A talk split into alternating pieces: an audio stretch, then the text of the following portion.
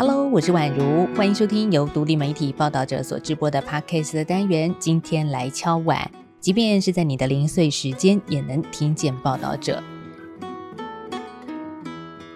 最近呢，我身边有不少的朋友在追剧哦，这部《八尺门的辩护人》你看了吗？我先来简单介绍一下，这出剧改编自同名原著小说，内容涉及到远洋渔业的走私、滥捕、外籍渔工遭到剥削虐待，还把都市原住民死刑这些议题巧妙地融合在一起。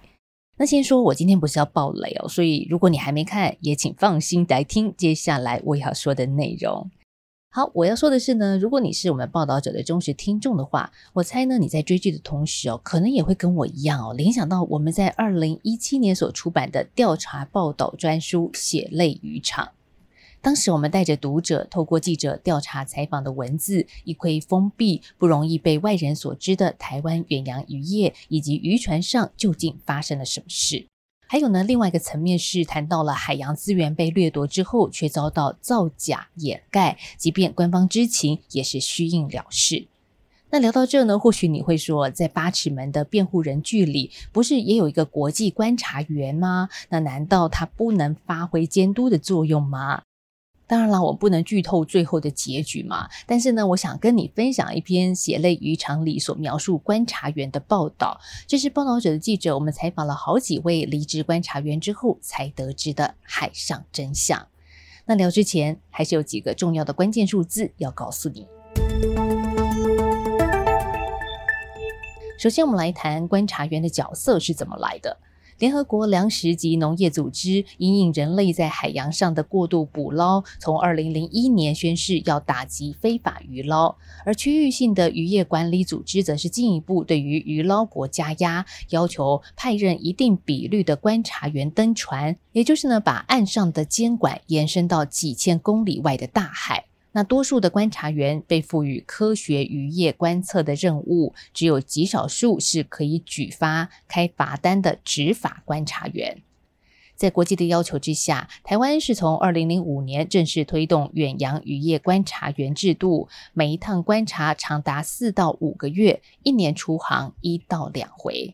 而过去呢，观察员海上的工时是不受陆上工时的规范的。但是哦，最近几年有多位的观察员因为工伤还有工时过长提起了诉讼，所以呢，渔业署在二零一四年的三月开始缩短了观察员在船上的工作时间，从十二个小时减为八小时。那观察员的起薪呢是四万六，至于出海加给之后可以达到六七万。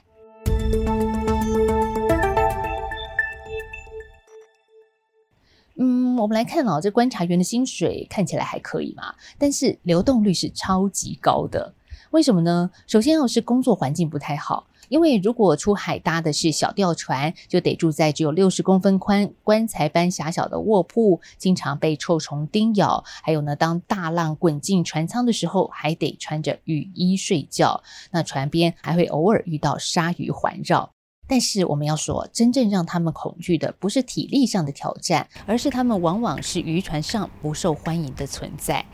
首先，我们来谈的是台湾观察员哦，这主要是由政府捐助成立的财团法人中华民国对外渔业合作发展协会负责招募和训练，渔业署在以约聘雇的方式签订一年一聘的契约。那官方定位他们是科学渔业观察员。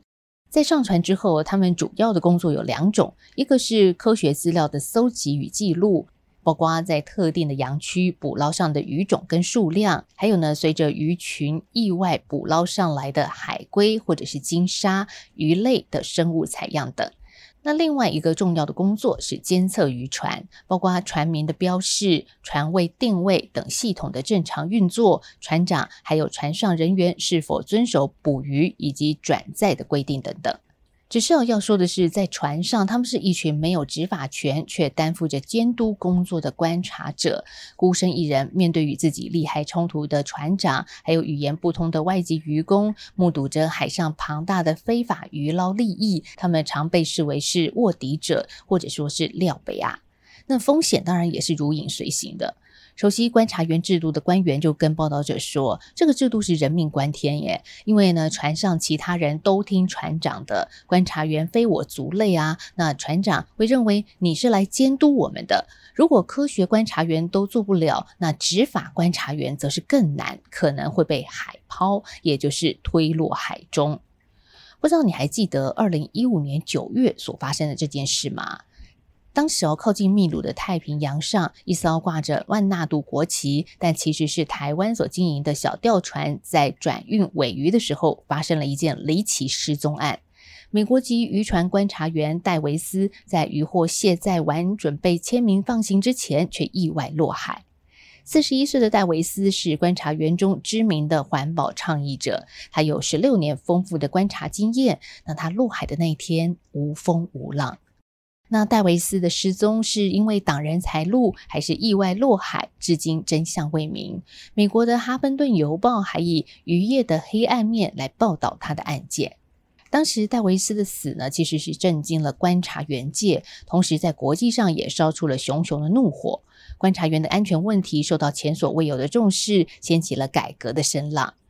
一位担任美国观察员超过十年的崔恩，在接受报道者采访的时候就说：“他现在呢，在船上可以随时向主管回报状况，在几个小时内能够得到回复。遇到紧急状况的时候，他也可以按下通讯设备上的 SOS 红色按钮。也因为岸上给他的这些诸多支援，让他能够在海上工作的时候感到安心，所以因此他也成为少数愿意具名接受采访的观察员。”崔恩说，在戴维斯离开之后，组织大幅改善了美国观察员的通讯设备，就是为了避免有下一个戴维斯。那我们也很想知道，台湾的观察员在紧急状况的时候又是如何求生的呢？一位有三年观察员资历、现在已经离职的台湾观察员告诉我们，在安全第一之下，他看到的其他观察员作假。为了生存妥协，配合船长，因为呢，船长只要找一个不怕死的渔工处理观察员就好。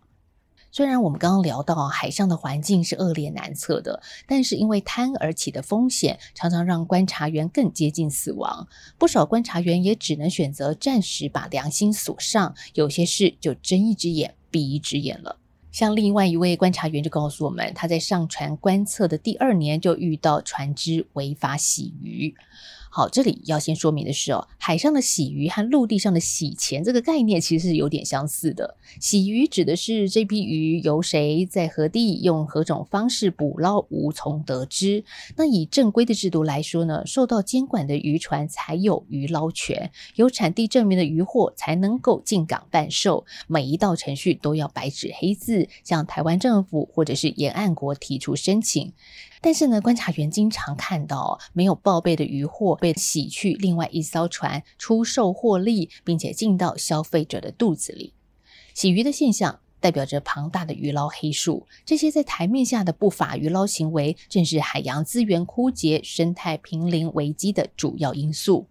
所以啊，为了杜绝违法洗鱼，确切的掌握鱼捞的实况，随船的观察员就得填写船只在洋区内的位置、捕鱼的方式、鱼捞数量等等。那日志上呢，也是要载明，像是超过捕捞配额之后，船只是不是不再捕捞了？还有捞上来的，如果不是船只的目标鱼种，是不是按照规定要抛回海中，并且填表回报？还有捞上来的保育鱼种，是不是受到妥善的处理？嗯，刚刚呢有好几个要回报的地方，但是我们要说，有好几位的观察员就告诉了报道者，船长很少抛弃过捞或者是误捞上来的渔获。有一位观察员更是具体的描述说，诶，一条九十公斤的大木尾，大概就是一台摩托车的价格，怎么舍得丢掉呢？观察员说，由于他们没有执法身份，所以船长敢于一意孤行。那常见的做法就是关掉渔船的定位器，让渔业署暂时侦测不到，或者是谎报定位器故障。而非法转载的速度是非常快的，一个网捞上来是两三吨，一个小时内就得搬完。好，除了刚刚提到的过捞，海洋渔船常见的另一个违法，还包括对于混捞上来的海龟或者是保育类的鲸鲨的非法处置。其实哦，二零一二年的时候，台湾为了响应全球对于鲨鱼的保育，就率先推出了鳍身不分离的政策，要求鲨鱼鳍跟身体的重量比例不得大于百分之五，而且呢，在二零一三年七月正式的开罚，一旦鳍身分离，就会收回或者是撤销渔业执照。